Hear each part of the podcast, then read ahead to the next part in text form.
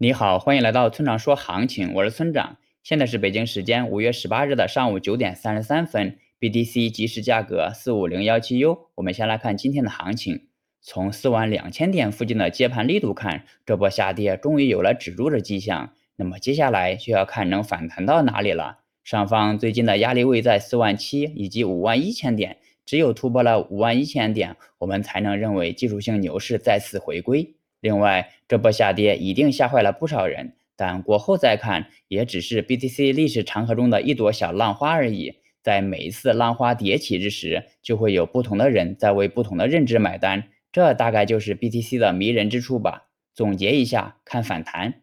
接下来是交易思维模块。今天我以一名老韭菜的身份谈两个话题。第一个话题是咱们之前讲过的一个抄底小窍门。也就是说，你抄 K 线的底远没有抄情绪的底的确定性高。何谓抄情绪的底呢？简单的就是看恐慌贪婪指数。我在昨天的文章中说了，恐慌贪婪指数创下了一年新低，那么这段时间就非常有可能是底部。当然，有经验的也可以自己去感受市场情绪。我相信你是能感受出来的。那么抄情绪的底有哪些弊端呢？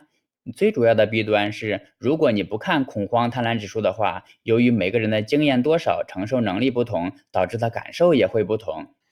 即使我们以恐慌贪婪指数为依据的话，那咱们也无法精准的找到最低点，也只能找到相对的底部区域。也就是说，这个指标比较钝，短期很可能被套，只适合中长期操作。但不管如何，以情绪来抄底是更容易抄到真正的底的。今天的第二个话题是牛市还在吗？这应该是我最近被问到的最多的问题了。根据我的经验，牛市还在的，但可能有人会说你是多头，你的观点不客观。那咱们就退一步说，假设牛市不在了，你应该如何对应呢？现在就卖出肯定是下下策。即使牛市不在了，你也应该等反弹再卖出。还有，假如牛市今天就结束了，那也只是对 BTC 而言的。对其他主流币，后面大概率还会再拉一波，牛熊转换是个漫长的过程。